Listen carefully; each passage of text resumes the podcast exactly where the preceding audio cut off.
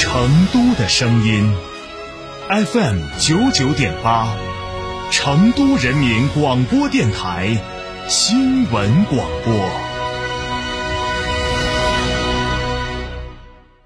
不是不比不卖，国产人气 SUV 吉利星越 L 强势来袭，至高优惠四点五万元，到店试驾可领肯德基套餐哦。详情可致电成都新风吉利，电话零二八八五零零零八幺八。兰亭装饰二零二二全国家装企业标准领跑者，整装新品重磅来袭！一百五十平米套四双卫，原价四十一万，现价仅需二十九万八千八百元，立省十一万多。整装包含一线品牌材料、中央空调、全屋软装、索菲亚四十平米定制衣柜。预约报名还可享一门到顶环境治理等电台专属服务。电话详询六七幺六幺幺六六六七幺六幺幺六六。兰亭装饰。每日一席话，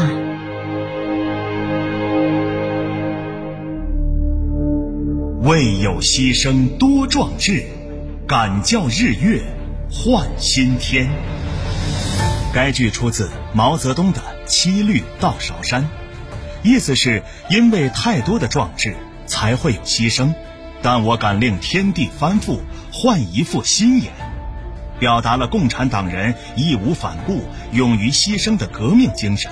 和推翻旧世界、重塑新世界的坚强决心。二零二一年七月一日，习近平总书记。在庆祝中国共产党成立一百周年大会上的讲话中，引用了这句诗：“一百年来，中国共产党团结带领中国人民，以为有牺牲多壮志，敢教日月换新天的大无畏气概，书写了中华民族几千年历史上最恢宏的史诗。这一百年来开辟的伟大道路，创造的伟大事业，取得的伟大成就。”必将载入中华民族发展史册、人类文明发展史册。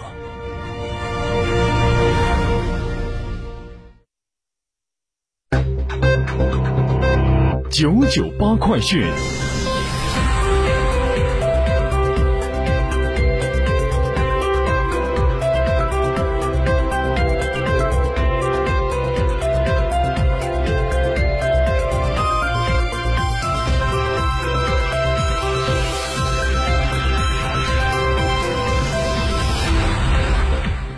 北京时间十六点零三分，这里是成都人民广播电台新闻广播 FM 九十九点八，我们来关注这一时段的九九八快讯。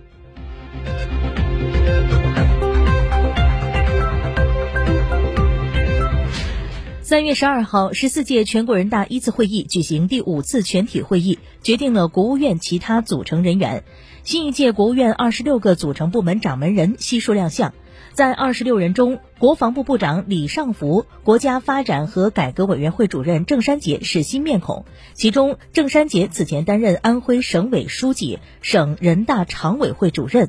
此外，在二十六个国务院组成部门当中，有两位女性部长，分别是司法部部长贺荣、人力资源和社会保障部部长王小平。两人就任部长时间前后相距不到两个月。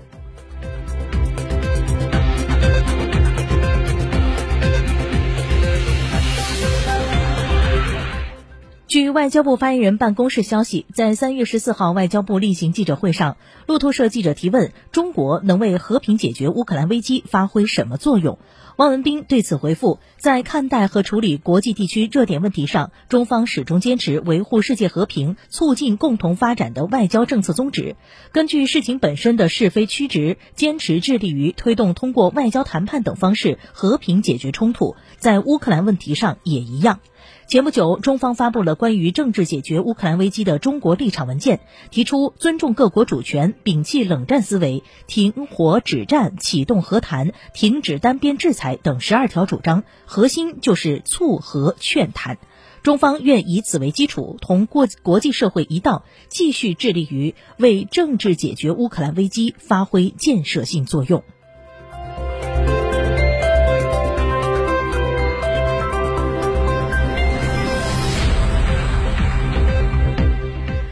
宅基地改革问题一直以来都备受关注。全国政协委员、上海交通大学中国发展研究院执行院长陆明指出，宅基地改革的首要前提一定是农民在放弃宅基地使用权时有偿且自愿，在转让宅基地或者是对应建设用地指标过程中，要尽量保证农户获得合理的收入。此外，可以设置一些安全机制来防范负面影响。同时，宅基地改革要想循序渐进的推进，可以首先考虑那些早已在城市里稳定居住下来的人群。这类人群在每个村都大量存在，可以优先允许他们有偿退出在农村老家的宅基地。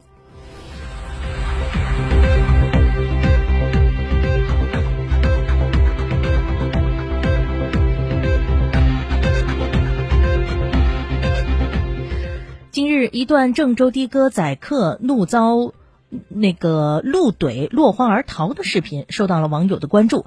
乘客袁先生在郑州火车站西广场打车，以前打车只有十七公里左右，费用也就二三十元。不料呢，这次出租车计程表上竟然显示了有四十九点三公里，车费是一百四十二点五元。十四号上午，涉事出租车回应记者表示，已解聘当事司机。当天下午六点左右，郑州市交通运输综合行政执法支队工作人员回应记者表示，该司机没有从业资格，他和涉事出租车公司均受到了处罚。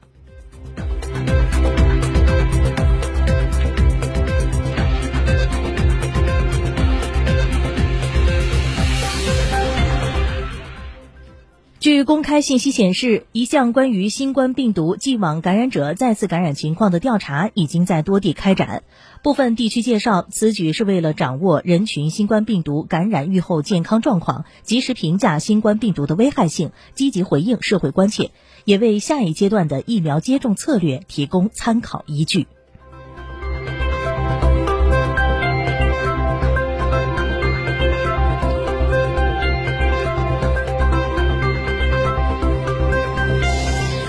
近日，为进一步加强医保基金监管工作，切实完善飞行检查机制，优化飞行检查程序，规范飞行检查行为，为法治化、规范化、科学化开展飞行检查提供制度保障，持续严厉打击欺诈骗保行为。国家医保局结合相关法律法规、飞行检查实践经验等内容，经过多次调研和研讨，多轮征求系统内部相关单位、社会公众等意见建议，历时两年，制定了《医疗保障基金飞行检查管理暂行办法》。这个办法将于二零二三年五月一号起实施。